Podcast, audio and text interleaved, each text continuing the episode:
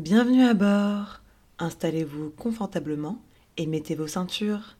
Quel pilote, le podcast qui décortique le premier épisode de vos séries préférées ou pas, va démarrer.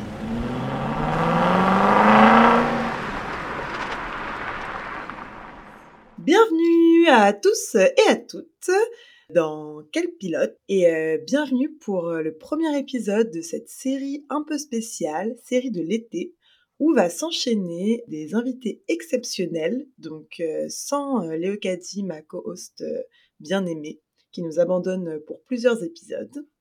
Donc vous allez découvrir des coups de cœur sériales que je connais ou pas, et on va décortiquer leur premier épisode avec donc ces invités. Et aujourd'hui, je reçois Louise. Bonjour Louise. Salut Aïssa. Comment tu vas? Bah ça va bien. Je suis un peu intimidée de voir ton professionnalisme. Oui, je suis si professionnelle. Eh ben écoute, je suis hyper contente que tu aies accepté de venir aujourd'hui, puisque il faut savoir qu'avec Louise, on a une passion commune, et c'est de ça dont on va parler aujourd'hui. Il fallait que ça arrive un jour, je pense, à partir du moment où j'ai commencé à faire un podcast sur des séries, on savait que ce jour arriverait, et on va parler de Grey's Anatomy, la fameuse. Est-ce que tu veux bien nous présenter cette série qui n'a plus besoin d'être présentée après 20 ans, mais on va quand même le faire par principe? Moi, je pense qu'il faut toujours présenter. Il y en a, ils se rendent pas compte. du coup, Grey's Anatomy, c'est une série américaine qui a été créée par Shonda Rhimes, qui est diffusée depuis le 27 mars 2005 et qui en est actuellement à sa 19e saison. Donc, euh, à raison de une saison par an, à peu de choses près, on en est à 415 épisodes. environ 43-45 minutes sur les formats standards, avec euh, des saisons de environ 25 épisodes en général. Euh, Shonda Rhimes, c'était une de ses premières séries, mais c'est devenu derrière euh, la créatrice de plein de séries à succès, comme Scandal, comme How to Get Away with Murder, comme plus récemment Bridgerton, ou Inventing Anna, ou même Private Practice, qui est du coup un dérivé de Grey's Anatomy qui est arrivé après. Et elle est vraiment surnommée la Queen of TV, et elle est forte dans ce qu'elle fait pour créer des personnages, comme on va le voir après, j'imagine.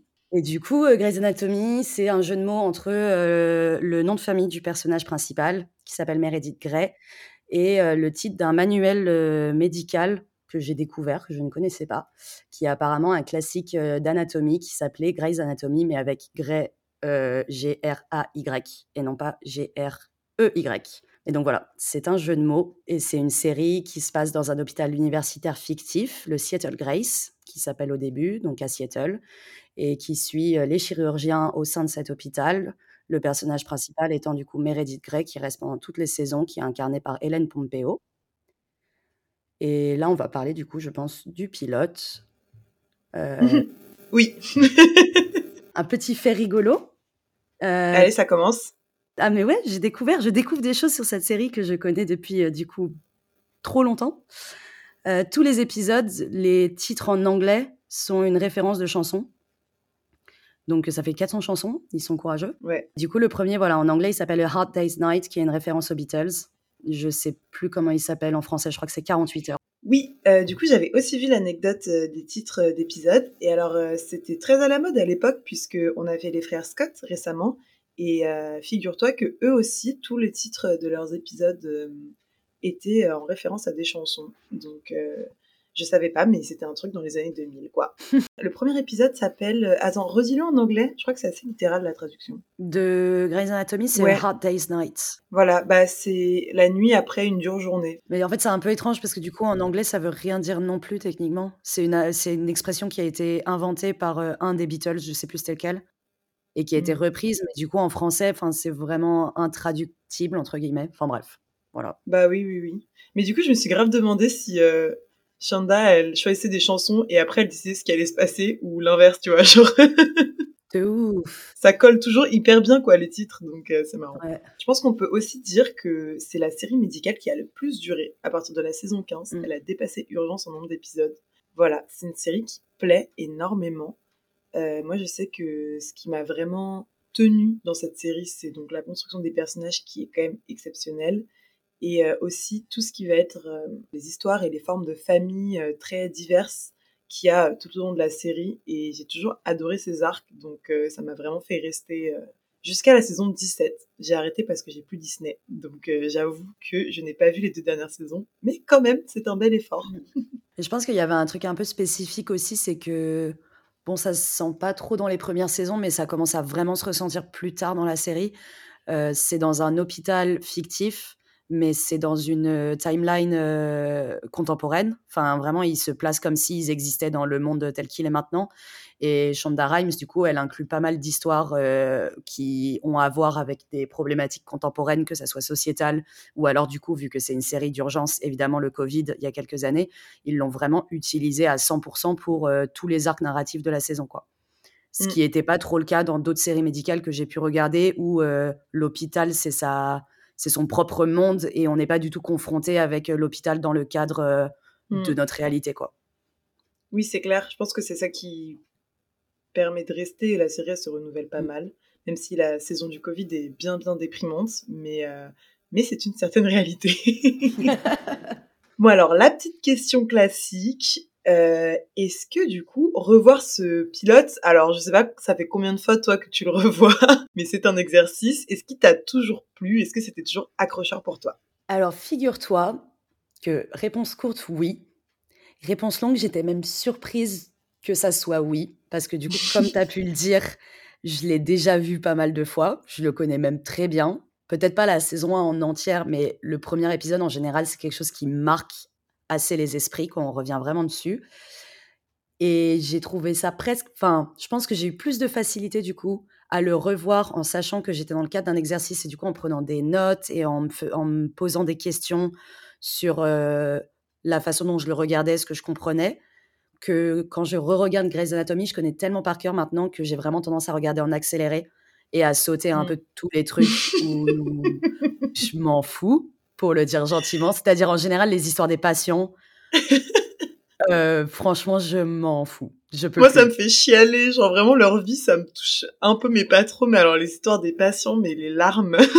mais ouais, mais justement, moi, pareil. Mais il y a des fois où j'ai pas envie de chialer. Genre, je le sais que l'histoire, elle va être horrible. Et je suis en mode, j'ai pas envie. je, je suis pas dans le mood, tu vois. Donc, du coup, je fais pas. Mais là, du coup, j'étais très concentrée.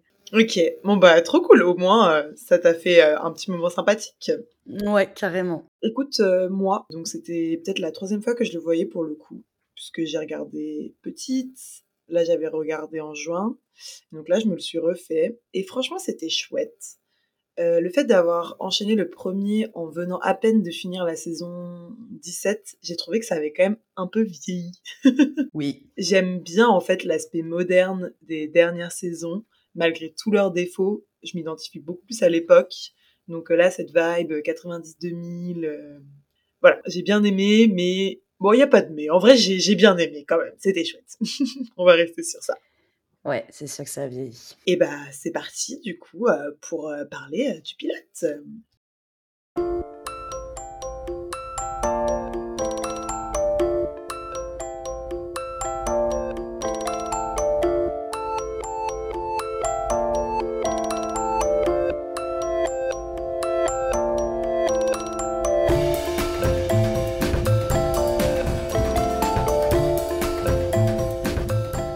S'ouvre avec un montage que j'ai trouvé quand même très très moche, montage rêve avec des fondus. mais alors qu'est-ce que mais qu'est-ce que c'est ça?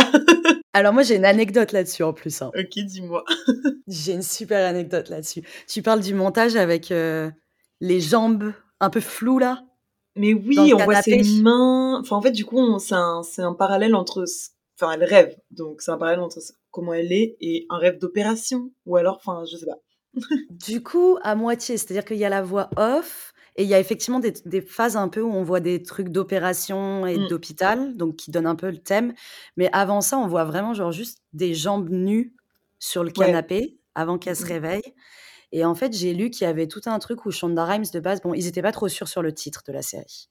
Oui. ça a mis du temps avant d'être décidé. Et de base, elle, elle voulait que la première scène, ça soit vraiment Meredith euh, nue sur un canapé et genre on voit juste son corps. C'était censé faire référence au titre de la série, du coup, justement, Grey's Anatomy, l'anatomie de, bah, de Meredith. Ah, d'accord.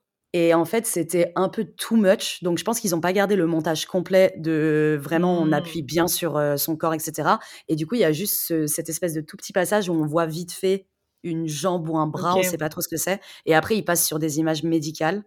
Et c'est un peu Ouais. kitsch, effectivement. Enfin, c'est un peu montage, quoi. Mais il y avait une intention, quoi. Ouais. Ça sort pas de nulle part. J'avoue, ça aurait peut-être été un peu too much de voir direct, genre, la, le personnage principal à poil sur un canapé. Ouais. Mais bon, il y avait de l'idée. Moi, ça m'a un peu fait penser euh, au milieu de, des saisons, genre vers la 12-13, où il y a plein de clips shows comme ça, et t'as plein d'images du passé qui nous rappellent les relations des personnages. C'est les saisons que j'ai le plus détestées. Et je trouve que c'est vraiment la même patte. Donc, je sais pas si c'était Shanda qui était à la réalisation à ce moment-là, mais je me dis peut-être elle les voulait, ces clips shows, et elle a fini par les avoir, tu vois, je sais pas. Après, c'est un truc qu'ils font tout le temps, moi, je trouve. Mais dans toutes les séries. Oui, c'est quand ils ont plus de sous. Ouais, puis tu sais, c'est pour faire des transitions toujours. C'est-à-dire qu'il y a toujours ce truc de. On va réancrer. Tu sais, c'est des, c'est des séries qui étaient Mm. du coup mises à la télé. Donc il y a les pauses pub. Et le but, c'est que quelqu'un qui allume sa télé et tombe au milieu d'un épisode puisse euh, comprendre directement de quoi on parle. Et du coup, de façon très très récurrente, ils remettent des plans larges sur Seattle. Tu sais, les espèces Ouais. de plans transition en drone au-dessus de l'hôpital. Et ils remettent des plans de on est dans le bloc et on voit la lumière du bloc et des gens en train d'opérer. Ça t'apporte rien par rapport à l'intrigue. Mais je pense que c'est pour resituer, un peu recontextualiser toutes les 20 minutes où est-ce qu'on se trouve pour que ça puisse marcher bien avec euh, les nouveaux, la nouvelle audience euh, qui vient sur la télé un peu euh, comme ça, quoi. Mais ouais, c'est kitsch, quoi. Je pense qu'il y a ça, et il y a aussi un peu de budget. Alors, j'ai pas les sous, enfin, je sais pas combien cette, cette série coûte, etc. Mais je me dis, une série qui dure aussi longtemps, forcément, il y a des moments où on leur dit, bon, là, si l'audience augmente pas, on vous donne plus trop de fric. Et du Mm. coup, bah, en faisant des scènes comme ça, où tu vois pas grand chose, ça coûte pas cher, tu vois. Et Mm. peut-être même ils en réutilisent, genre. Ah, mais c'est sûr, c'est sûr et certain qu'ils en réutilisent. bah oui, Franchement, je ferais la même chose alors. bah oui, c'est normal. Bon bref, cette première scène, c'est euh, notre petite euh, Meredith, personnage principal, qui se réveille d'un rêve et d'une soirée plutôt arrosée. Bah, du coup, elle se réveille euh, nue déjà sur son, enfin un canapé en tout cas, avec un homme nu aussi sur le sol à côté du canapé. Et on sent qu'effectivement elle se réveille et que c'était pas trop prévu ni de s'endormir sur le canapé, ni de se réveiller à côté de cet homme nu. Et donc elle se réveille un peu en sursaut et elle le réveille lui en lui balançant un truc sur les fesses. Et euh, la première scène, c'est vraiment cette espèce de de scène qui relate un peu. euh, Tu sens qu'elle est gênée et vraiment ça va vite le moment où elle le jette en dehors de l'appart quoi ou de la maison. Ouais, c'est trop drôle. tu sens euh, dès la première parole que elle, elle attend qu'une seule chose, c'est qu'il parte et qu'elle est gênée au maximum quoi. Elle a une mèche. Non mais c'est cette Ouais. coiffure. elle est maquillée et coiffée comme si elle sortait. Tu sais, Ouais. visagiste, ça s'appelle. C'est trop marrant.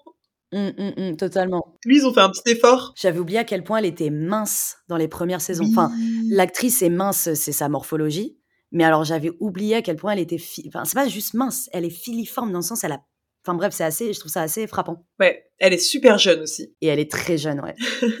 c'est vrai qu'on est déshabitué, ouais. Ouais, pour avoir enchaîné pareil avec la saison 17, euh, c'est impressionnant comme elle est naturelle et jeune et fraîche. Mais du coup, euh, elle est vraiment en mode, euh, dans cette scène, euh, elle se lève, elle met un maximum de distance avec lui, genre il y a un canapé entre les deux.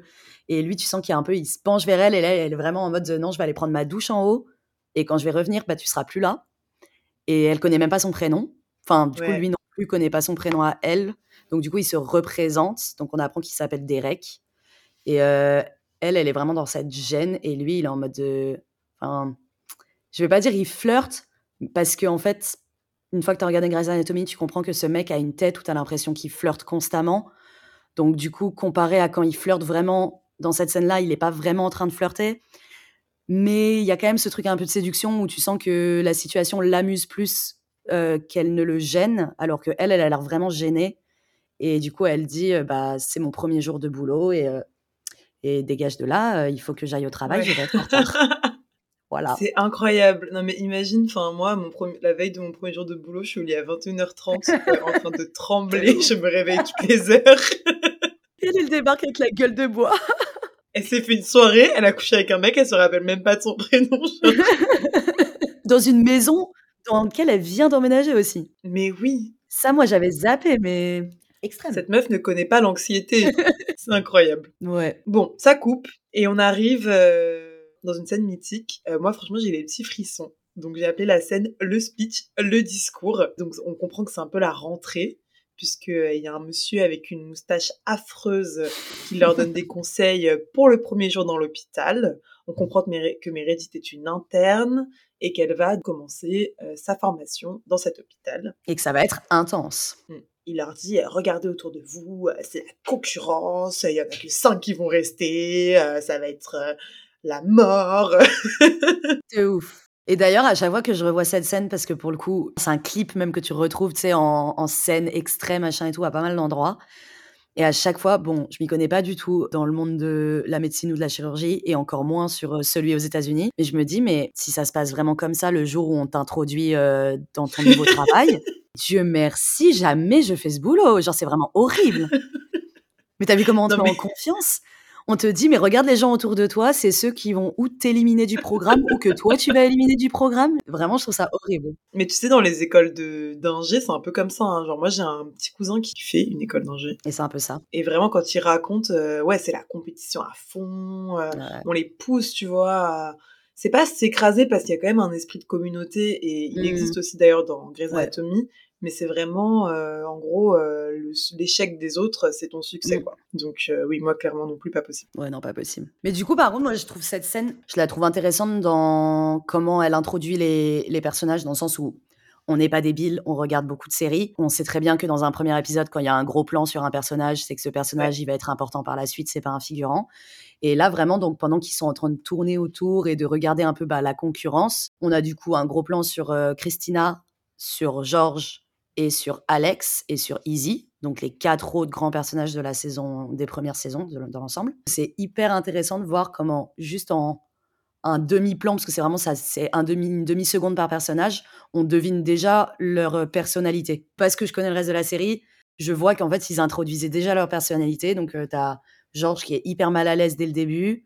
Alex, il est en mode, il a les, bras fermés, croisés comme ça, il fait la gueule et Rebelle. il regarde tout le monde en mode, euh, je vous déteste tous, quoi. ah non, mais c'est vraiment ça. Il a tellement de haine en lui, c'est beaucoup trop triste. Christina, elle est en mode battle, genre, euh, elle est limite en train de tuer les gens avec son regard.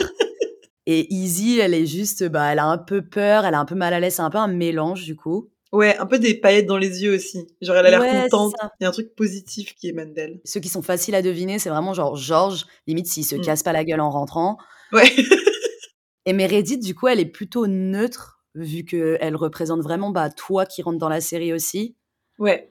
Et elle est, enfin, sur la façon dont son visage est filmé et tout, elle est un peu neutre. Et en même temps, bah, il y a la voix d'off, euh, la voix d'off, la voix d'ouverture off, qui du coup est sa voix dans chaque épisode, et qui avait commencé à parler au début, et là qui reparle en disant, euh, en répondant un peu au dialogue du coup du mmh. chef, et en disant, bah, je suis foutu, en mode, euh, en mode, je tiendrai jamais la compétition. Les voix off, vraiment, dans Grey's Anatomy, tu comprends jamais trop ce qu'elle raconte pour être honnête. C'est vrai, j'allais te demander ce que tu en pensais du coup euh, de, cette, de ce système de voix off. Le système, il me déplaît pas et j'aime bien le fait que parfois tu puisses deviner le thème de l'épisode à travers la mm. voix off, mais vraiment le thème. Mais après, c'est toujours euh, très philosophico, euh, spirituello, euh, conceptuello, tout ce que tu veux. et vraiment, parfois, je trouve que c'est pas que c'était pas nécessaire, parce que du coup, ça fait partie de l'identité de la série mais parfois je l'entends même plus en fait. Je l'entends, mais j'écoute même plus et j'essaye même plus de deviner à quoi elle fait référence, tu vois. Bah, je comprends, mais je pense que ça cible un public très spécifique parce que moi, clairement, je j'écoute pas trop ce qu'elle dit en fait. J'arrive pas à suivre, c'est trop de blabla et, mmh. et souvent quand il y a la voix off, je vais plus me concentrer sur l'image, sur le ton, l'intention plutôt que sur les mots. Et mmh. en fait, quand tu te concentres vraiment sur les mots, bah c'est beaucoup de bullshit aussi. C'est beaucoup de bullshit. Et des fois ça a pas vraiment de sens, enfin je suis grave d'accord, ça n'a pas de sens. Et puis en plus, tu oublies ce qu'elle a dit, donc ça n'a même pas vraiment d'intérêt. Tu, sais que tu vas pas t'en rappeler, donc. Euh, de ouf. C'est plus une ambiance qu'autre chose, mais effectivement, comme tu dis, ça fait totalement partie de l'essence. C'est un peu comme si euh, c'était le thème de la série, la musique. Oui, c'est ça. Enfin, ça fait partie un, peu du générique, en fait, d'une certaine façon. oui. Euh. C'est vrai. D'ailleurs, il n'y a pas de générique dans l'épisode 1. Il y a eu un générique sur quelques saisons, mais qui n'a pas tenu, qui était un peu nul. Et c'est vrai que cette entrée avec la voix off fait un peu générique avec donc des images souvent de l'hôpital de Seattle et cette voix off qui t'introduit euh, dans l'épisode. C'est pas faux. Bon, du coup la journée commence. On les voit tous ensemble dans la salle d'interne. Ils se présentent entre eux, ça fait vraiment premier jour de classe, c'est assez mignon. Donc euh, comme tu dis, euh, l'introduction des personnages a déjà été faite un peu avec ce premier plan, mais alors là c'est cash quoi. Christina, elle est méchante, Georges, il est gênant. Il est gênant. Ouais. Meredith, elle comprend tout plus vite que les autres. Et voilà, quoi, c'est eux. Bon, Georges, il est pas seulement gênant. Non, mais déjà, il est maxi gênant. Bon, voilà. Mais aussi, ce qu'on comprend, mais dès la première interaction, c'est qu'il a un énorme crush sur Meredith. En une phrase, il est gênant, en crush sur Meredith. Il représente vraiment ce, cet archétype du garçon qui n'a pas confiance en lui, qui est timide, qui est maladroit, qui fait tout le temps tomber mmh. des trucs. Il n'y a pas une seule scène où il fait pas tomber quelque chose. Genre vraiment, c'est mmh. hallucinant dans cet épisode-là. Et t'as Easy juste après aussi qui est présenté vite fait, qui est en mode. on apprend qu'elle est mannequin du coup.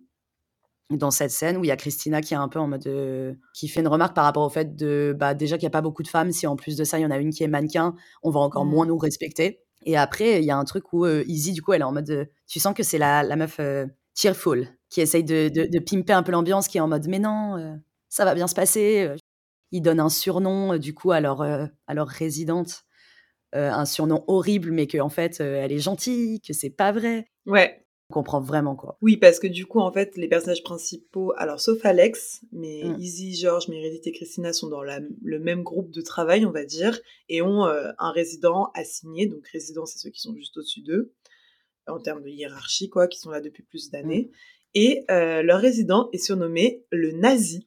Donc, vraiment, les Américains des grosses ovaires, quoi, Chanda, là, parce que ça, en Europe, ça ne passe pas. Je trouve ça assez drôle. Je sais pas, peut-être un peu, euh, un peu lourd comme blague, mais pourquoi pas?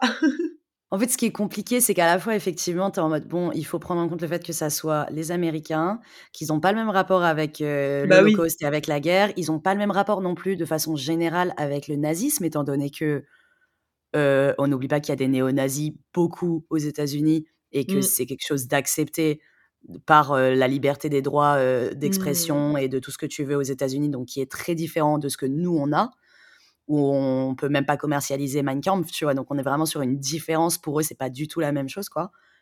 Mais quand même, on est sur le docteur Bailey, du coup, qui est leur résidente, qui est une femme noire surnommée le nazi. Ouais, c'est clair. Non, c'est. C'est un choix qui est. C'est osé. Qui est osé.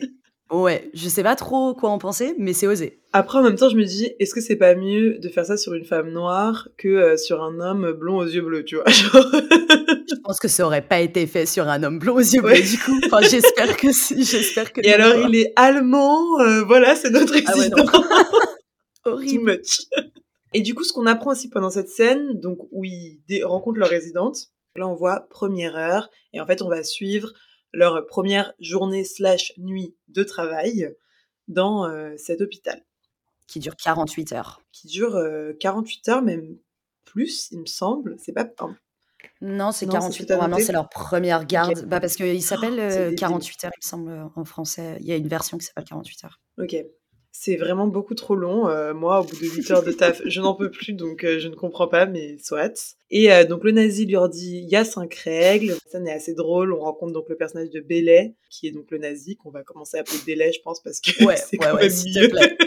S'il te plaît. Et, et Meredith, c'est une petite conne, parce que, genre, Belay, elle présente les règles, et Meredith, elle fait, ah, mais vous en avez dit 4, alors que vous avez dit qu'il y en avait 5.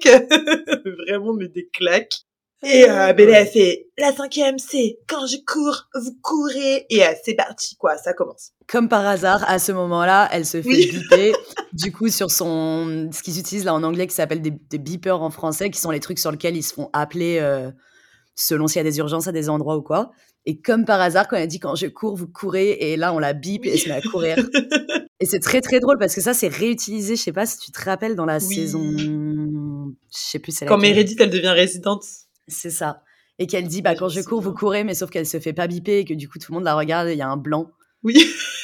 et ils sont juste en mode, ok, super. Et du coup, on fait quoi maintenant C'est génial euh, que Meredith reprenne ça. Et en fait, Meredith, elle devient un peu le bélet. Euh, enfin, c'est très chouette cette réutilisation. J'ai aussi noté que euh, Levi, là, qui est un personnage des dernières saisons, il, est un, il est un peu comme George, en fait. En revoyant George, je me suis dit que. Ouais. Parce qu'il est hyper goofy, hyper maladroit. Tu te demandes un peu ce qu'il fout là. C'est pire que George. Mais la différence, c'est qu'il est gay. Oui, mais par contre, comme George, il est hyper maltraité. oui. Du coup, Bailey, elle court, elle court, ils arrivent dans une, dans une chambre, et euh, on a un nouveau personnage qui entre en scène, c'est le Dr. Burke.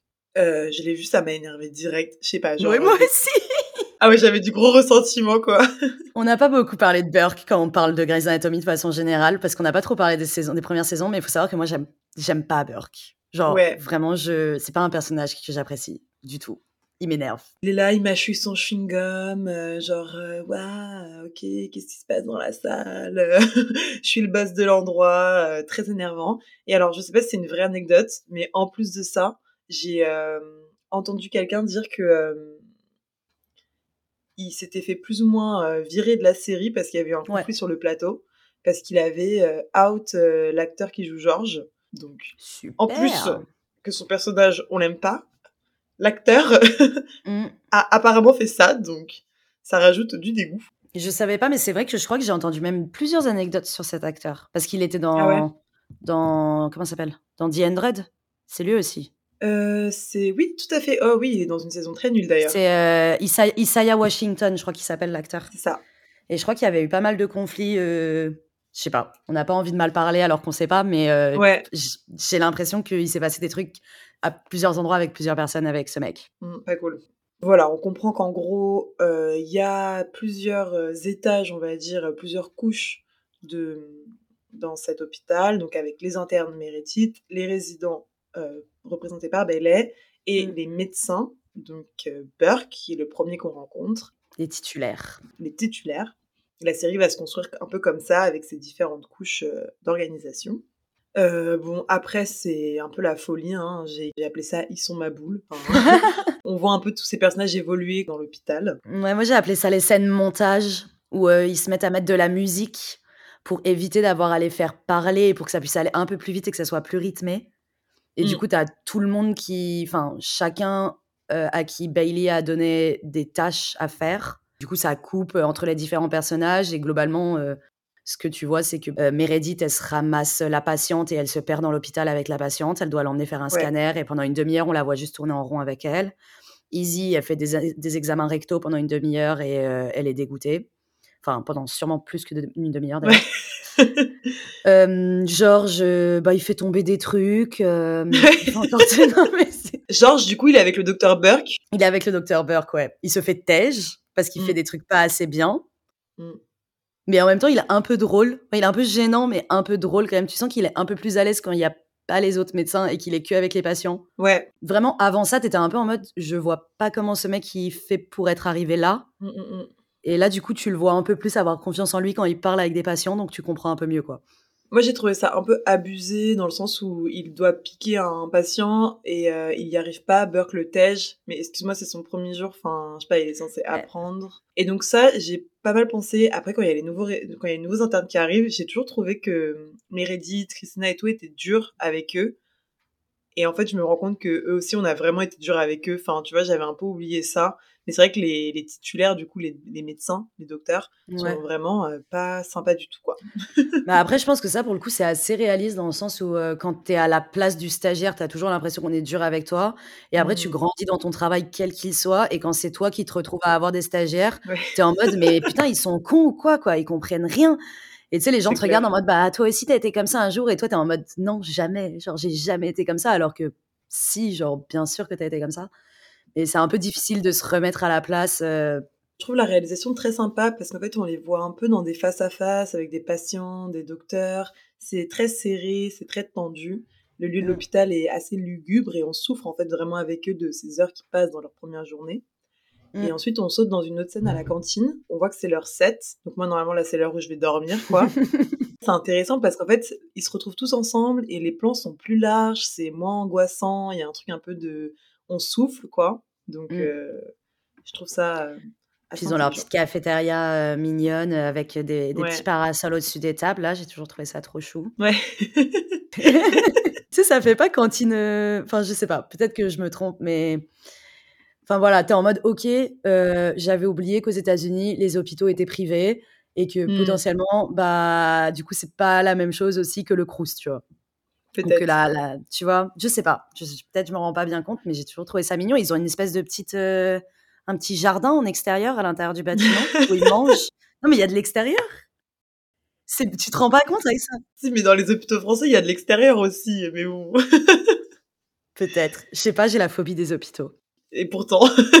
oui, je sais. C'est un grand sujet de débat de ma mère qui à chaque fois me voit regarder Grey's Anatomy et qui ne comprend pas, qui en mode mais tu as la phobie des hôpitaux, pourquoi est-ce que tu regardes en boucle une série sur l'hôpital? Euh, Je ne sais pas. Je comprends. En vrai, je comprends. Il y a la scène à la cafétéria, ils se plaignent. Ouais, ils se plaignent. ils sont un peu parano. Donc c'est euh, lui même pas, machin, ça va pas, rien ne va. Donc euh, ça c'est grand classique hein, de Grey's Anatomy, c'est un peu tous des mm. géniards. Et on découvre que Meredith est la fille d'une médecin Mmh. Une médecin très... Super connue. Voilà. Et une pionnière dans la médecine en tant que femme. Mmh. Voilà, c'est plutôt une information importante. Le pilote s'est ouvert. Elle parlait, de sa, elle parlait de sa mère. Première phrase de la voix off sont au sujet de sa mère, donc on sait que c'est quelque chose d'important. Sa mère, donc Elise Gray, Gray enfin.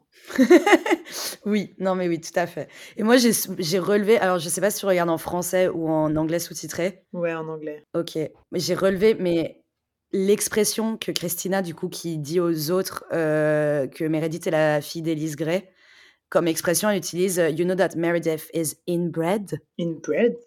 Inbred, ce qui veut dire euh, globalement incestueuse, mais dans le sens fille d'inceste en fait. Sous-entendu, si tu viens du milieu, enfin, si toi-même tu viens d'une famille qui vient du milieu de la médecine, tu vois ce que je veux dire? Mais le choix de l'expression, il m'a dégoûté. du coup, c'est assez violent, tu vois. Elle dit pas juste en mode c'est la fille. Il y a vraiment un ton péjoratif dans ce qu'elle utilise. En mode, c'est comme si tu disais euh, bah, de quelqu'un qui est un enfant d'Aristo, tu vois. C'est un gros bourge. Tu vois, elle l'a pas dit de façon neutre. Elle le dit vraiment de façon un peu euh, hardcore. Et j'ai trouvé que c'était assez intéressant parce que, encore une fois, on avait une, dans la réaction qu'ils ont, du coup, euh, Easy et Christina par rapport à cette information. Genre, Easy, le premier truc qu'elle dit, c'est genre, oh là là, t'imagines la pression parentale, comment ça doit être horrible. Mmh. Genre, avec de l'empathie. Et Christina, elle est en mode, j'aimerais trop être elle. Mmh. Genre, j'aimerais trop être à sa place. Donc, t'as vraiment une différenciation sur le type de personnage euh, qu'on nous présente, quoi. Ah non, mais vraiment, la construction de personnages, euh, Grey's Anatomy, c'est un chef-d'œuvre. Moi, je le conseillerais juste pour ça, pour des gens qui ont envie d'écrire des personnages. Euh, c'est si bien fait. J'adore. Et donc, on a aussi George, il y a Meredith qui arrive, et là, il y a une petite scène un peu qui va servir pour la suite, puisque Burke arrive et dit que il va choisir l'interne le plus prometteur, et il choisit George, alors qu'on pensait que George, il était tout nul. Mais voilà, il se passe ça. Euh, alors, ensuite, il y a une scène que moi j'aime trop, que j'avais oubliée et qui est hyper cool. Horrible horrible Puisque, euh, en fait, ce qui se passe, c'est que Meredith, elle, euh, elle va voir Bélé pour sa patiente, et Bélé, elle lui dit, écoute, c'est plus Burke qui s'en occupe, c'est le docteur Shepard, et... Ah oui, non, on parle même pas de ça, moi j'en ai noté une entre les deux, désolée, que j'ai trouvé horrible. Ah ouais, putain, moi c'est celle-là, j'adore. Et du coup, Mais celle-là, oui. Shepard? Et là, elle regarde et elle voit donc Derek, le mec avec qui euh, elle a eu une relation intime la veille. Et c'est trop marrant parce que juste, ils se regardent. Derek, donc la voit et elle part. Ce qui nous donne la première scène d'escalier d'une ah longue série de scènes d'escalier. Oui, il la rattrape, ouais. Il la rattrape. Et cet escalier, on l'a tellement vu, il s'est passé tellement de choses dedans. J'aimerais trop, genre, juste un clip show de toutes les scènes d'escalier de Grey's Anatomy. D'escalier et d'ascenseur, mais ouais, mais. oui, je suis, je suis sûre que l'ascenseur, ça existe sur YouTube. Si tu regardes toutes les scènes d'ascenseur, c'est sûr que ça existe. mais du coup, quand même, moi, j'ai noté juste avant, il y a une Bailey qui est en train de parler à Burke à propos de son choix de d'avoir pris ah George comme euh, l'élément le plus prometteur. Déjà, elle lui dit que bah que donc George, dont le nom de famille est O'Malley, euh, il a failli ne pas entrer dans le programme parce qu'il n'était pas euh, il était pas hyper bon quoi, et que du coup c'est une mauvaise décision. Et en gros, on comprend à l'aide de ce que répond Burke que le but de choisir l'interne le plus prometteur pour du coup travailler sur l'opération, c'est de prendre globalement un bouc émissaire, de le traumatiser et comme ça, tous les autres, bah, ils se tiennent à carreau et on est tranquille. Mais vraiment, il, le, il le dit comme ça, le mec. Et t'es en mode, mais encore une fois, je reviens sur ce qu'il disait au début, l'ambiance de travail, genre toi, tu viens de débarquer, tu sors de 7 ans ou 8 ans d'études, on te balance dans un truc et on cherche, genre, volontairement à te créer des traumas sur ton premier jour. Genre, c'est horrible. Vraiment, c'est horrible. Non, mais puis gros red flag sur Burke. Ah ouais, et je pense que ça serait intéressant de regarder la, de revoir cette saison 1 en faisant plus attention aux red flags de Burke, parce qu'à mon avis, il doit y en avoir d'autres. Bon voilà, du coup, on disait que, que Shepard, Derek Shepard et Meredith se sont retrouvés. Et euh, là, il y a une grosse tension. Euh, bon, en gros, elle, elle dit, écoute, enfin, t'es mon boss, il se passerait rien entre nous. On oublie ce qui s'est passé hier. Et la série nous démarre un petit Will Day, One Day. Vont-ils, ne vont-ils pas euh, installer euh, très simplement, euh, puisqu'on a envie qu'ils se mettent ensemble, mais Meredith, elle est pas chaude. Il y a une réplique que j'adore, c'est qu'elle dit euh, arrête de me regarder comme ça, et il dit comme quoi? Et elle dit comme si tu m'avais déjà vu nu. Et c'est génial, j'aime trop cette réplique. De ouf. Et moi, j'ai vraiment noté que elle, elle est en mode ça se passera pas. Lui, il sent tamponne. Ouais. Il la drague avec ses yeux, son visage pendant toute la scène. Genre, non, mais c'est. Alors. Elle se rappelle même pas de lui, elle se rappelle pas de sa nuit avec lui. Oui, c'est vrai, c'est vrai. Elle ne connaissait même pas son prénom. Il la regarde comme s'il allait la demander en mariage dans cette scène. Genre, enfin, c'est très bizarre. Il a une confiance en lui qui est incroyable. C'est, ça le définit de façon Derek. Et il y a quelques moments, justement, dans la série où cette confiance, elle se brise, etc., qui sont hyper intéressants. Parce qu'il est, euh, ouais, il est sûr de lui, c'est un beau gosse, il peut avoir toutes les meufs. Alors je trouve que c'est pas trop lourd, c'est-à-dire qu'il la regarde vraiment en mode, t'as l'air, tu dis non, mais ah, t'as l'air un peu quand même, mais c'est tout dans le regard, tu vois. Je trouve qu'il y a pas trop d'insistance, pas beau, pas très agressif, mais effectivement, ça me mettrait hyper mal à l'aise aussi si je voulais pas être, c'est mon boss et tout, enfin l'enfer quoi. de ouf on a euh, le, paiement de euh, ce qu'on a vu juste avant de Burke qui choisit George, puisque George donc fait son opération. Euh, on découvre un nouveau lieu de l'hôpital qui est la salle d'opération. je me suis dit que c'était quand même un peu bizarre de faire opérer le premier jour, mais soit vraiment les méthodes pédagogiques un peu étranges. J'ai aussi remarqué que Izzy avait des lunettes. Euh, je crois que ça va pas revenir ça après. je sais pas si c'est une opération. Je crois qu'on la voit de temps en temps, mais c'est vrai qu'elle l'aimait pas souvent. Et que je crois qu'il y a une autre fois dans la saison 1, peut-être, un truc comme ça. Enfin bref, il y a des moments où c'est utilisé et que c'est un peu utilisé comme un trope de la meuf sexy avec des lunettes est égale à l'infirmière. non mais tu vois, il y a un truc un peu sexuel de. non, mais c'est, c'est vraiment ça, genre. C'est-à-dire que elle, c'est déjà le personnage qui doit jouer avec le fait qu'elle soit mannequin et qui doit compenser, enfin pas compenser, mais compenser auprès des autres docteurs parce qu'ils la regardent tous mal en mode. Euh, ouais. Elle est mannequin, elle devrait pas être là. Et en plus de ça, derrière, on lui fout des lunettes. Et je sais que c'est fait pour euh, plutôt asseoir le côté intellectuel et travailleur. Mais au final, avec son physique et avec le choix de lunettes qu'ils ont fait aussi il y a quand même quelqu'un qui a dû réfléchir à quelles lunettes on va donner à ce personnage. Moi, je pense pas. Hein. Je pense qu'ils ont pris la première paire qu'ils ont trouvée, ils l'ont mise sur le nez parce que vraiment, ces lunettes sont très moches. ouais, mais c'est 2005, hein. Ouais, c'est vrai. Il y avait peut-être pas de très belles lunettes à l'époque. bah non, mais regarde comment ils sont habillés de façon générale. On n'est pas sur la mode. Tu vois C'est vrai que c'était un peu la, le moment bas de la mode dans les séries, genre. Euh, T'avais genre Buffy qui se terminait, tu vois. genre, il y a eu un passage à vide. Mais du coup, eux, comme ils sont médecins et qui sont habillés toute la journée en blouse, tu sens que euh, déjà, ils n'ont pas le temps d'aller faire du shopping et qu'ils apportent pas énormément d'importance à comment ils sont sapés le reste du temps parce que le reste du temps, bah, c'est très peu de temps en fait, le reste du temps. Ouais, c'est clair. Genre, ils vivent euh, là-dedans. Euh, un moment avec Joe où t'as quelqu'un qui lui dit Mais tes médecins, va au pressing, arrête d'essayer de faire tes machines. Mm. C'est drôle. Bon, du coup, George est en train d'opérer et il se chie. Bah, évidemment, enfin, c'est son premier jour, ça paraît normal mais euh, ce qui euh, lui donne une réputation de gros nulos, et euh, notamment ce surnom de 007, qui veut dire en gros... License to kill. Ouais, voilà, licence de tuer, donc référence à James Bond, hein, je sais pas, une pro, mais facile à trouver. Et ça, alors, c'est une préparation pour un paiement qui va arriver dans très longtemps, hein, mais on s'en rappelle.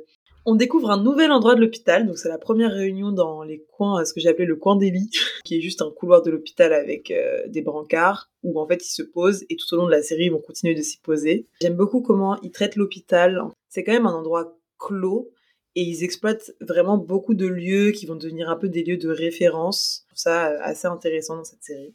Ouais. Notamment à un moment, il y aura la clinique qui va ouvrir, ça va créer des nouveaux endroits où ils peuvent se poser et tout. Enfin, surtout tout au long de la série, c'est assez cool. Moi, ce qui m'a marqué, c'était vraiment le but du premier épisode de mettre en place les personnages et leur dynamique, mm. quoi. Et leur dynamique de groupe aussi. C'est-à-dire qu'on commence à voir un peu une dynamique de groupe où avant c'était juste leur personnalité euh, individuelle.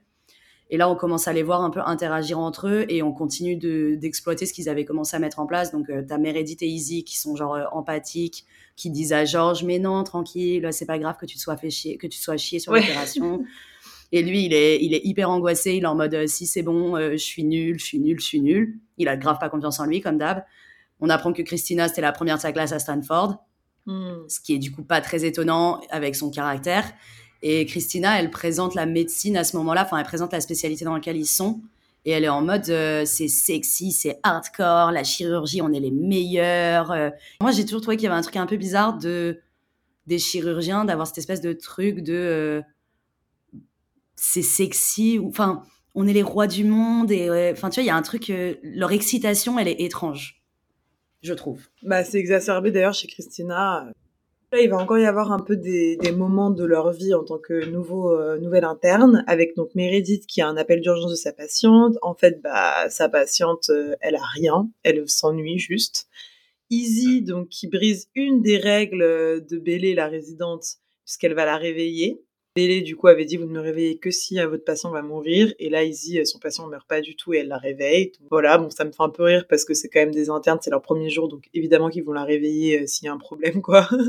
Je comprends pas trop cette règle, mais soit. on saute et on rencontre Alex, qui est un gros con, voilà, hein, même si... Même si on l'aime beaucoup après. Ouais, on l'aime, on le déteste, euh, c'est un personnage ambivalent, on le sent tout de suite. Et donc là, il dit un truc du genre Je déteste les infirmières, parce qu'il y a une infirmière qui remet en cause son diagnostic. Ouais. Je trouve que là, tout de suite, on sait qu'il se trompe, que c'est lui qui se trompe, hein. c'est une évidence. Il est vraiment présenté de façon à que ça ne laisse pas de doute. Il est désagréable, il est prétentieux. Dans la scène, il commence à faire euh, copain-copain avec Meredith qui est à côté. Du coup, nous, on est vraiment le spectateur dans les yeux de Meredith qui observe et qui laisse un peu traîner ses oreilles, quoi. Et il arrive pour lui parler et en gros, elle remet en question ce qu'il a dit à l'infirmière juste avant. Et du coup, il la regarde et il est en mode ouais, c'est bien ce que je dis, je déteste ces infirmières. Sous-entendu, euh, t'es une meuf, tu dis le contraire de ce que je pense, donc t'es forcément inférieure et t'es forcément une infirmière à ce moment-là. Donc c'est sexiste et c'est Enfin bref, il est tout dans cette scène, mmh. vraiment euh, parfait quoi. Et tu sens que la série va lui faire payer, euh, que son heure va venir. Ensuite, on a la première panique médicale, puisque la patiente de Meredith fait une grosse euh, césure. Je sais pas si ça se dit en français, mais un peu crise d'épilepsie. Elle se retrouve toute seule dans la chambre, c'est elle qui doit décider, vu que c'est le médecin, mais en fait c'est une enfant, donc euh, on a euh, un peu bah, son anxiété qui se réveille. On l'a vu très calme jusqu'à présent, mais là elle panique. Enfin, Meredith. Ouais. Elle doit être aussi exposée, hein, potentiellement ça fait 12 heures qu'ils sont là, c'est assez, c'est assez flippant. Mm. Et euh, les infirmières sont là, genre on fait quoi, on fait quoi euh, Bon, euh, la patiente fait un arrêt cardiaque, Meredith réagit, et tout ça se dénoue de manière assez simple puisque Derek arrive. Et l'engueule. Ouais. Assez méprisant. Rien à voir avec le Derek tout souriant, tout charmeur. Là, c'est Derek le docteur. Encore une fois, j'ai noté qu'ils étaient assez durs avec les internes, mais bon, je comprends, c'est la vie des gens qu'ils ont entre les mains, mais bon. Bah en fait, c'est parce qu'elle a frise, c'est-à-dire qu'elle a mis du temps avant de donner des directives. Ce qui hmm. paraît normal, encore une fois, c'est bah genre la première fois où elle se retrouve confrontée avec une situation d'urgence et qu'en fait, elle, euh, elle a fait exprès de venir lentement. Hmm. Quand elle a reçu, quand elle a été bipée, elle a fait exprès de venir lentement parce que du coup, la dernière fois qu'elle avait été bipée par cette patiente, bah, c'était pas une urgence et il se passait rien. Et tu sens qu'elle prend conscience de son erreur et que du coup, elle flippe, quoi. Et d'ailleurs, elle panique, elle sort et on la voit sortir de l'hôpital et il y a Christina qui la voit sortir de l'hôpital et on la voit vomir à l'extérieur tellement elle a stressé genre, euh, genre juste elle vomit ouais. C'est ouf. J'ai mis cette grosse dégoûtante dans mes notes. c'est juste, j'imagine euh, me balader, euh, enfin me balader, c'est un grand mot, mais ça veut dire il y a du vomi dans les buissons. Bref, il y a tous les gens qui vomissent dans le buisson, genre. Peu importe. Ça me fait trop euh, rigoler parce que quand je devais enlever mes dents de sagesse, on était allé à l'hôpital avec ma mère pour rencontrer les médecins. Et en fait, on s'était fait recevoir par je pense, des internes, mais peut-être des résidents, mais en tout cas, ils étaient très très jeunes. Moi-même, j'avais genre 20 ans et euh, ils étaient assez jeunes pour euh, limite flirter avec moi, quoi, pendant que j'étais en train de faire mon rendez-vous. Et vraiment, je me souviens, on était sortis et ma mère, elle m'avait dit, mais ça, ils ont 12 ans, ils vont pas t'opérer, c'est mort. Et en vrai, dans Grey's Anatomy, quand tu vois les internes qui s'occupent de patients, tu te dis, mais elle avait raison d'avoir peur. et, euh, et du coup, ça continue puisque euh, George aussi fait de la merde, puisque lui, il a donc son patient avec Burke, le docteur Burke, le patient va se faire opérer, et il dit à la femme, je vous promets qu'il va s'en sortir. Et alors, en tant que grand fan de Grey's Anatomy, on sait qu'il ne faut jamais promettre ça à être impatient. Parce que je t'assure que ça va te retomber dessus. tu sais, c'est une malédiction. Genre, si tu dis ça à ton patient, c'est sûr, il meurt. De ouf. En fait, je me rends compte que cette, ce, pilote, c'est vraiment un enchaînement de euh, d'événements. Enfin, il n'y a pas une continuité, tu vois. Genre, il se passe un truc, t'as le paiement direct après, tu vois. Et en même temps, tous les petits trucs qu'ils mettent en place servent pas tant la trame principale, mais vraiment, genre, à chaque fois, c'est à mettre en place les personnages. Ouais, c'est vrai. Dans la suite de la série, bon, bien sûr, on met toujours en place les personnages, mais parfois, on se concentre plus sur euh, justement ce qui se passe, genre les histoires des patients, etc., etc., etc. Alors que là, genre, euh, dans toutes les interactions, tu as l'impression de. Mm. Bah, ce qui est normal pour un pilote, du coup, mais tu as l'impression de découvrir un peu les personnages. Genre, quand elle, euh, quand elle vomit, bon, bah, déjà, tu découvres que elle aussi, elle est stressée, alors que depuis le début, elle était plutôt à l'aise, tu vois. Et tu découvres aussi, genre, il y a Christina qui la suit, qui la voit vomir, du coup. Et elle lui dit un truc en mode euh, Ouais, t'as pas intérêt à raconter ça à qui que ce soit.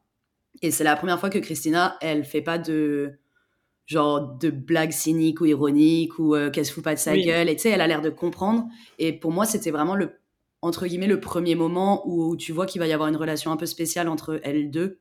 Parce que c'est la seule personne avec qui elle a été un peu empathique, tu vois. Genre, elle s'est foutue de la gueule de George.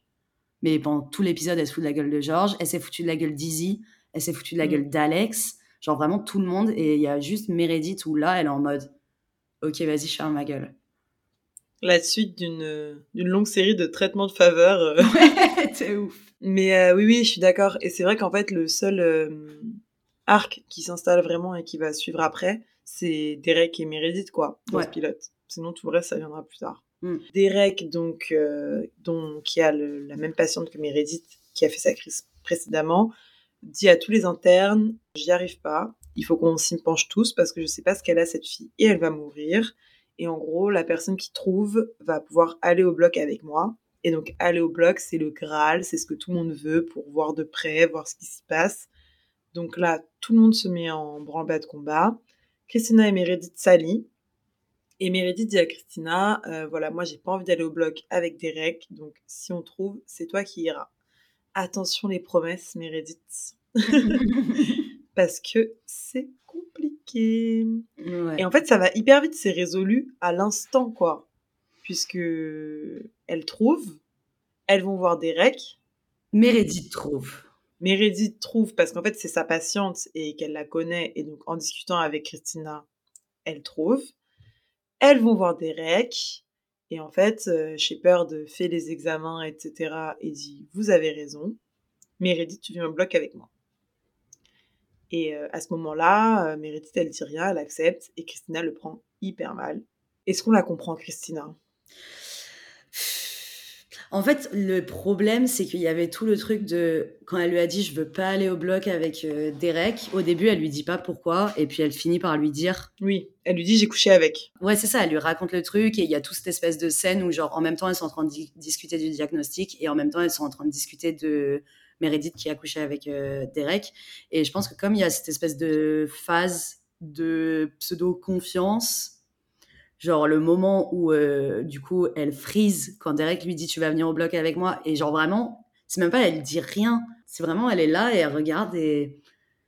Bah oui, mais c'est tellement logique. C'est logique. Franchement, tu vas pas dire à ton boss, ah, ah non, je viens pas. De ouf, de ouf. ta gueule en fait. De ouf. Non, mais moi, je comprends vraiment ce que j'ai noté, parce que du coup, la scène d'après, c'est quand. Je crois que c'est la scène d'après où elles sont dans le couloir et que justement, Christina, elle fait la gueule. Juste avant, il y a le payback de George, euh, donc sa patiente meurt, hein, voilà, ah il avait promis. Et Burke lui dit Ok, bah, puisque tu avais promis, tu vas annoncer. Moi, j'ai fait genre Ok, jour journée pour George. Mais effectivement, juste derrière, on a euh, Christina qui fait la gueule dans le couloir. Mm. Et il y a Meredith qui arrive. Et alors, vraiment, moi, cette scène, elle, elle résume, mais genre, tellement les défauts de, des deux meufs. Parce que Meredith, elle arrive avec un air, genre, hyper euh, moraliste et outré, en mode, tu sais, elle croise les bras et elle est en mode, mais comme si elle la regarde comme si c'était une gamine de faire la gueule, en mode, mais comment ça tu fais la gueule, quoi? Et hmm. elle dit rien. En fait, c'est ça qui me tue, c'est qu'elle s'explique même pas. Elle essaye même pas de justifier quoi que ce soit, juste elle la regarde mal.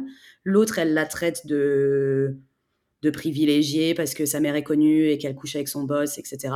Donc, bon, bah Christina, c'est une énorme rageuse. On sait que c'est son défaut, genre en mode euh, ça, c'est annoncé. Et Meredith, c'est genre vraiment l'espèce de truc de mais tranquille, je vais te la passer ton opération. Et t'es en mode quoi? Mais ben, les deux sont insupportables. c'est clair. Et c'est vraiment cette love, hate, power mm. relation euh, qui s'installe. C'est hyper complexe et jusqu'au bout, en fait, même après, elles vont devenir toutes les deux hyper douées, mais jusqu'à la fin, ça va être un problème. Mm. Meredith va avoir Derek parce que c'est normal, ça la, ça la tracasse. Et donc, il lui fait un petit pep talk en lui disant Bah voilà, t'es son médecin, c'est normal que tu viennes avec moi. Et en vrai, c'est la vérité, c'est très cool. Mm. Pour le coup, elle va quand même avoir beaucoup de privilèges, Meredith, on va pas se mentir. Mais sur celle-là, je lui accorde, c'est elle qui avait trouvé, c'est son médecin depuis le début. Et mm. c'est normal qu'elle gagne ça, je trouve. Du coup, elle le confronte sur le fait que ça se trouve, il l'a choisi parce qu'ils ont couché ensemble. Et lui, il renverse le truc en lui disant Mais tu te rends compte, tu étais prête à te retirer d'une opération juste parce qu'on a couché ensemble? Genre, en mode, au final, tu m'accuses de mélanger vie privée et professionnelle, alors que c'est toi qui mélanges euh, vie privée et professionnelle, quoi. Et effectivement, il a grave raison et pas tout le temps, genre rarement. Moi, je trouve qu'il a grave raison sur euh, les questions de, de professionnalisme. Franchement, lui, il dépasse souvent les bornes, mais là, il est bien, quoi. Oui, c'est clair. Sa confiance en lui va avec beaucoup d'impunité aussi. Il se mm. sent un peu au-dessus euh, des lois. Et d'ailleurs, il va transmettre ça à Meredith, qui va faire grandir euh, un grand sentiment d'impunité en elle. bon, on a un petit moment mignon avec George et Meredith, où on comprend que la famille de George est très mignonne et que la famille de Meredith est toute pourrie. Alors là, on a le paiement de Karef, donc on n'a pas beaucoup vu sur cet épisode, à part pour dire des bêtises. Et en fait, euh, en public, euh, le monsieur du début qui leur a fait le speech, qui s'appelle Weber, va lui dire, euh, bah écoute Karef, t'es une merde, puisqu'en fait, tu t'étais trompé. Et il va faire, il fait comme ça, genre, ouais, qui a la réponse? Et là, Meredith débarque euh, et dit euh, exactement ce qu'il faut dire. Et voilà, c'est Meredith euh, qui brille, qui humilie un peu Karev, et Weber qui passe à côté d'elle, genre, je savais que t'étais la fille d'Élise, je t'ai reconnue immédiatement. Donc ça, c'est un peu aussi un petit, petit, indice sur la suite. Et il lui dit aussi bienvenue dans l'arène. Donc sympathique. Toujours aussi intense. C'est clair. Mais ouais. Et alors après, on a l'opération. Alors là, il se passe mythique. Je sais pas si tu veux nous raconter je sais que t'aimes bien. Bah, C'est-à-dire qu'on découvre la, phrase iconique euh, de Derek Shepard quand il arrive dans un bloc et qu'à chaque fois, du coup, je sais pas comment ils l'ont traduit en français, mais qu'à chaque fois, il dit euh, It's a beautiful night or beautiful day to save a life et qui est vraiment genre réutilisé et, et il a vraiment ce truc de avec les, les, cheveux et les yeux qui pétillent. et genre, vraiment, il arrive et il regarde autour et t'as l'impression que tous ils sont là en mode waouh, il prie. Genre, vraiment, ah il est vraiment présenté comme ça. Je trouvais ça assez. Euh, et en plus, bon, bah voilà, c'est un super euh, chirurgien, bien entendu. Mais euh, vraiment, il est. Avec l'assurance et la confiance et tout, il est présenté comme The One, quoi. Donc, ouais, c'est un peu too much, mais Mais on aime bien quand même. on aime bien quand même. on aime bien quand même.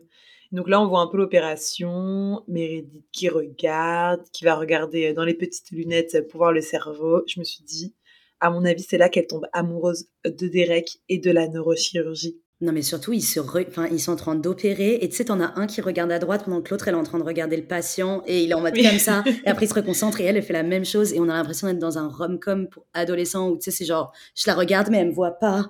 Il me regarde, mais genre, je suis en mode, vous êtes en train d'opérer quelqu'un. Elle a la tête ouverte. Et c'est. Mais oui!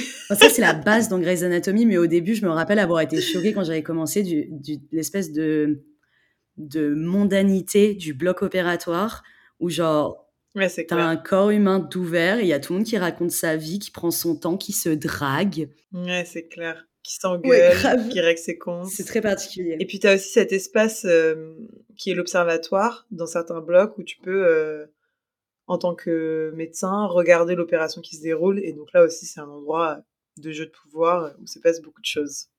Mais en vrai, Grey's Anatomy, c'est un peu une rom-com. Enfin, tu vois, c'est une rom-com qui s'ignore, quoi. Oui, oui, bien sûr.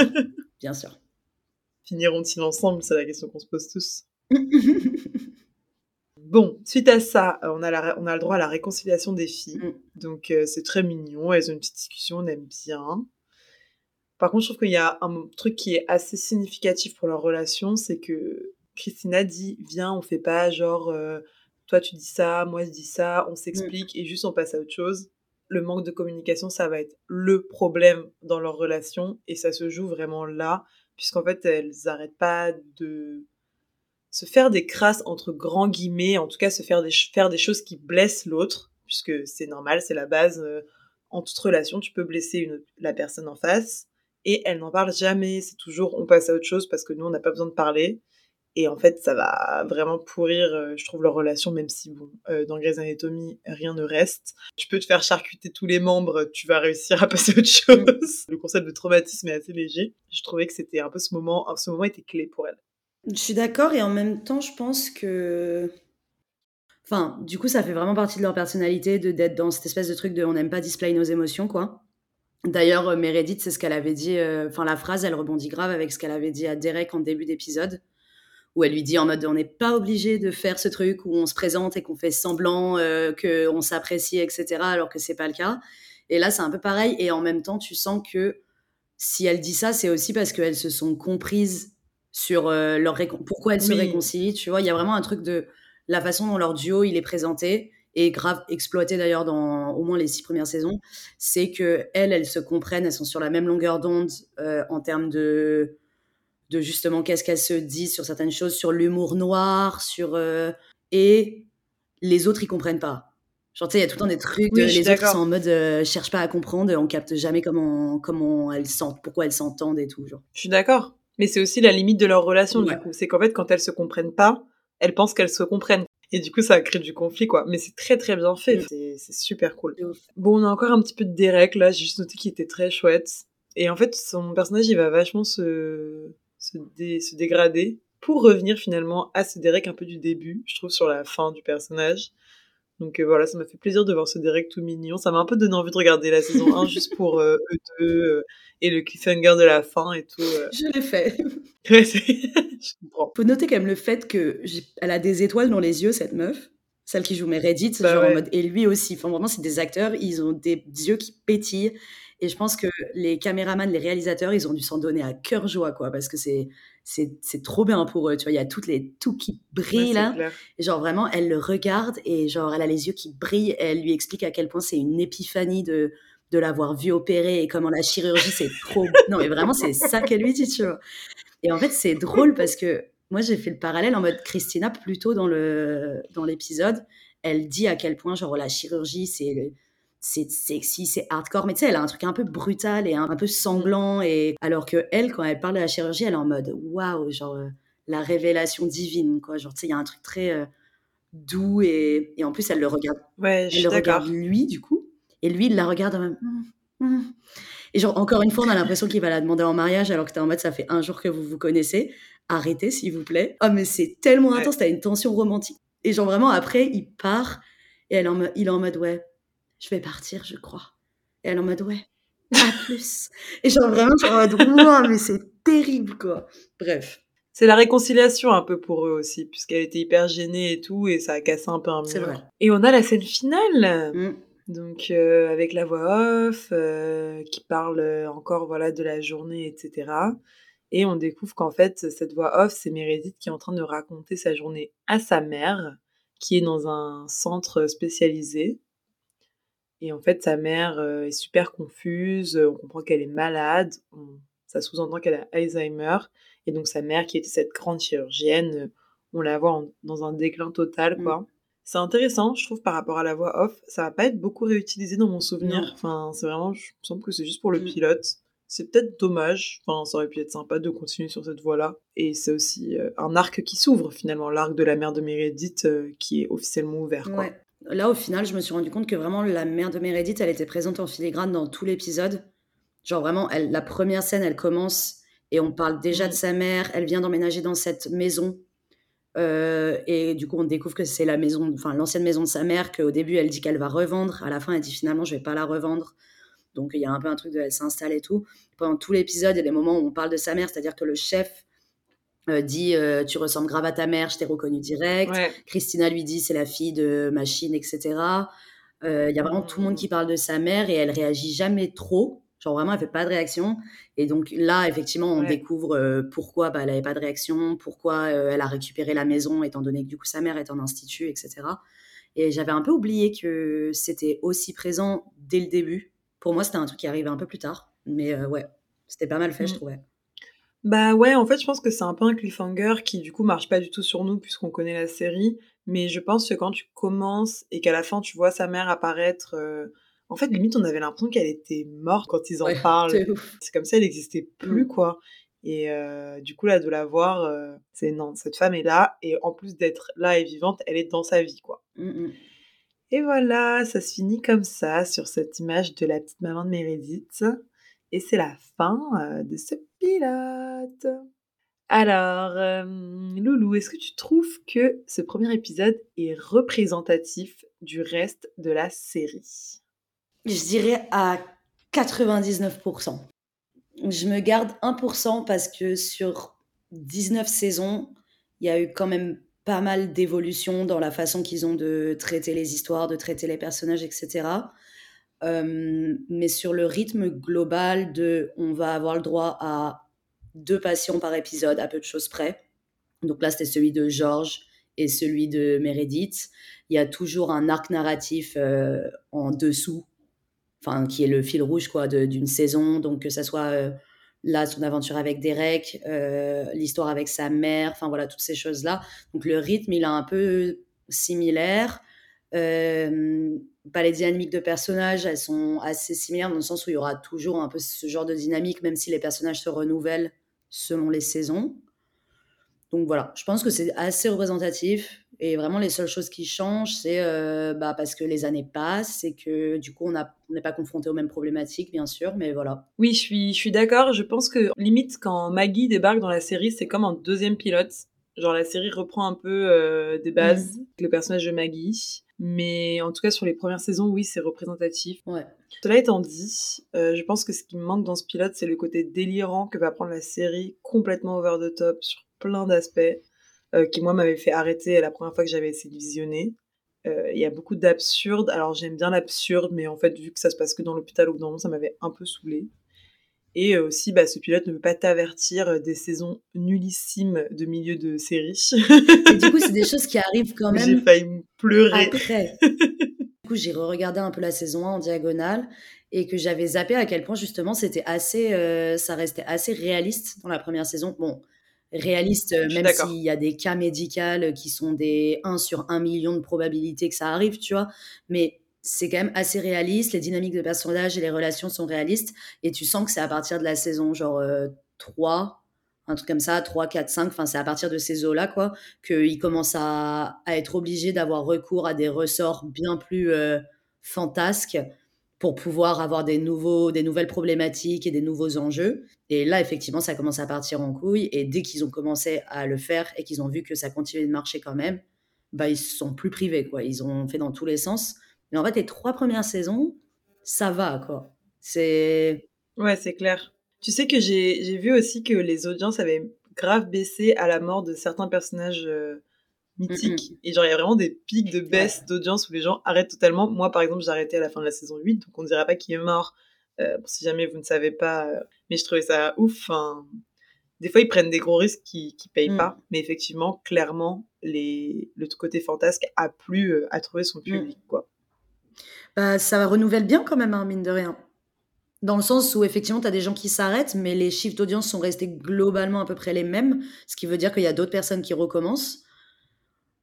Donc, euh, quelque part, ouais, ça, ça, y a quand même des choses qui doivent fonctionner, quoi. C'est clair. Bon, alors, euh, est-ce que tu as quelque chose à ajouter sur le pilote, sur les anatomies Bah ouais, du coup. oui. Eh bah, vas-y. non, mais du coup, voilà, j'ai re-regardé et c'est vrai que hum, bah, pour euh, celles ou ceux qui ont déjà regardé euh, ou Grey's Anatomy ou d'autres séries de Shonda Rhimes, savoir qu'elle est assez connue déjà comme étant une des réalisatrices, écrivaines, scénaristes de télé noire américaine, femme la plus connue la plus aimée. C'est pas pour rien, elle a vraiment un statut et elle a notamment ce statut pour être euh, très très forte dans l'écriture des personnages et dans l'inclusivité de ses castings. Donc, euh, que ça soit en termes de minorité, de couleur de peau et de femmes. Quoi. Elle, a des portraits de femmes qui sont genre hyper diversifiés. Qui sont très réels, les ancrent vraiment dans un truc de qui sortent des clichés. C'est grave vrai dans d'autres séries et c'est hyper vrai dans Grey's Anatomy. Et j'avais oublié à quel point, quand tu t'y intéressais un petit peu, tu le ressentais dès l'épisode 1. Et c'est hyper intéressant de voir que bah du coup on est sur une série où dès le premier épisode il y a beaucoup plus de femmes que d'hommes qui sont introduits comme étant des personnages principaux. Euh, alors que déjà dans le milieu de la chirurgie ou dans le milieu de la médecine, c'est pas une réalité. Donc on est sur une surreprésentation par rapport à la réalité. C'est même plus qu'une représentation. Ce qui est hyper intéressant et que ces femmes, elles sont mises en valeur avec des caractères hyper euh, mis en place et qui dès le premier épisode cassent des clichés.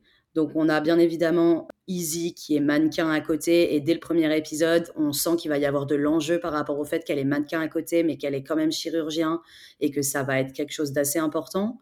On a Bailey du coup, tout le monde l'appelle le nazi. Et au début, quand ils la voient, ils sont en mode Mais c'est elle, mais comment ça C'est une femme et elle est petite. Et genre, il y a un peu cette espèce de dynamique de pouvoir où on a inversé les caractéristiques qui normalement sont attribuées plutôt à des hommes. Et là, c'est attribué à une femme. Donc on sent qu'ils cherchent à, bousculer un peu ces codes-là, quoi. Le seul garçon qui est vraiment introduit en dehors de Alex, qui est un archétype total au début, c'est George. Et pareil, il est dans l'inverse du personnage principal masculin qu'on a en général dans ces séries, surtout en 2005, quoi, vu qu'il est maladroit, il n'a pas confiance en lui, euh, les filles pensent à moitié qu'il est gay, il est... Enfin voilà, quoi, c'est, on est dans un cliché inversé. Et en fait, euh, j'ai trouvé ça hyper intéressant de... à quel point c'est pas choquant, dans le sens où tu le ressens pas nécessairement si tu le conscientises pas, cette espèce de mise en place de personnages féminins et de représentation, parce que tu as l'impression que c'est limite accepté par tout le monde, genre euh, dans, que ce soit dans l'hôpital ou de façon générale, comme si euh, il y avait du combat par rapport à se faire une place en tant que femme, mais pas autant que dans la réalité. Hmm. On est déjà dans une phase de, de post-féminisme, entre guillemets, où, euh, ok, bon, bah voilà, il y a plein de femmes. Et c'est marrant parce que Meredith, elle fait au début de l'épisode, elle fait une remarque sur le fait qu'ils sont 40 internes et qu'il y a genre que 10 femmes ou un truc comme ça.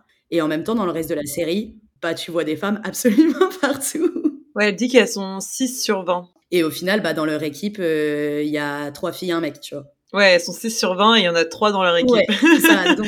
Mauvaise répartition. Et en fait, tu comprends que le dialogue est mis en place pour bousculer justement un peu la vision, parce que bah, Shonda Rhimes est très engagée dans ces questions.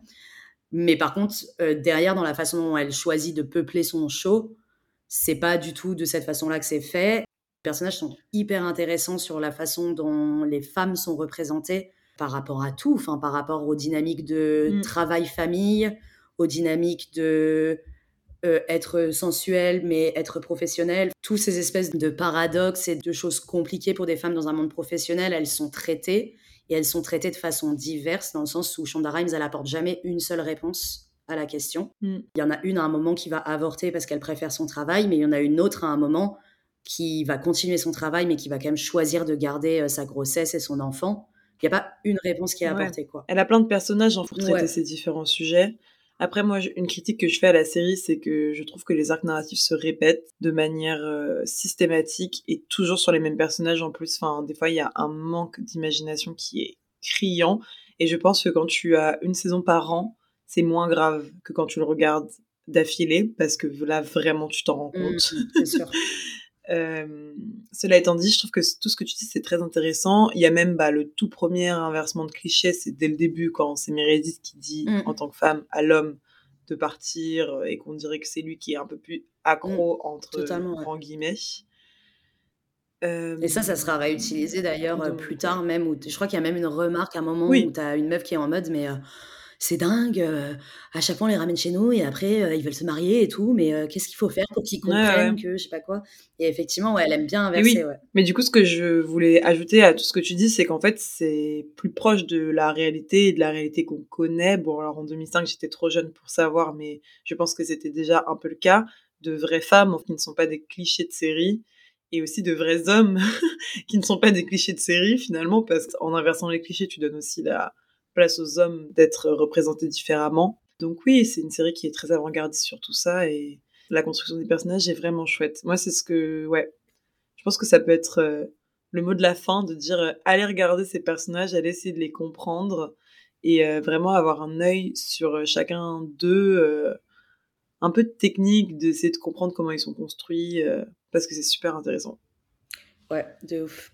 Qui est pas mal du coup par rapport à ça, c'est que je pense qu'elle a senti que c'était sa force, la création de mmh. personnages, et que du coup, c'est peut-être pas pour rien aussi qu'il y a cette espèce de renouvellement constant de, des mêmes systèmes narratifs sur des nouveaux personnages, même quand ils arrivent, on revoit le même genre de, de tropes, etc. Mais il y a quand même ce truc où, quand ils sentent qu'il y a un personnage, ils l'ont bien exploité, il y en a, ils partent, quoi. Enfin, ils disparaissent de la série. Et je pense que c'est aussi parce qu'elle, elle, elle, la créatrice, elle aime écrire des personnages et elle aime pouvoir réintroduire des personnages. Et d'ailleurs, c'est hyper intéressant parce que la série, elle est faite en blind casting, c'est-à-dire que euh, les personnages sont écrits par Shonda Rhimes sans que leur soit associé aucun, aucun trait physique, que ça soit de couleur de peau, de sexe, de quoi que ce soit. En fait, tout ce qui est écrit, c'est juste leur personnalité. Et ensuite, ils font des castings à l'aveugle et ils déterminent du coup leur, euh, leur physique, etc., en fonction de qui est-ce qu'ils ont casté. Et c'est pour ça aussi que tu te retrouves avec une série qui a quand même surtout pour l'époque, bon maintenant c'est peut-être moins significatif, mais surtout pour l'époque, une grosse diversité pour un show hyper grand public sur la télé américaine et qui soit pas un show genre euh, The Wire, c'est pas les Sopranos, tu vois. C'est un truc dans un hôpital à Seattle euh, qui a pour. Oui, ça pourrait être tout blanc. Ça pourrait être tout blanc pour l'époque, tu vois. Par contre, c'est beaucoup noir et blanc, ça j'ai remarqué euh, quand ils réintroduisent un personnage asiatique. Et bon, je l'avais déjà remarqué avant, du coup, bon, il y a aussi Kali quand même qui est. Latino, ouais. Sinon, ouais, c'est marrant ça. Je me suis posé la question de. C'est marrant, c'est pas marrant, mais juste c'est notable. Bah, du coup, t'en as qui arrivent, mais très tard dans la série. Genre, je me rappelle avoir vu passer des trucs pour la saison 17 ou 18 où t'avais tout un truc. Il y avait une doctoresse qui, avait, qui portait le voile.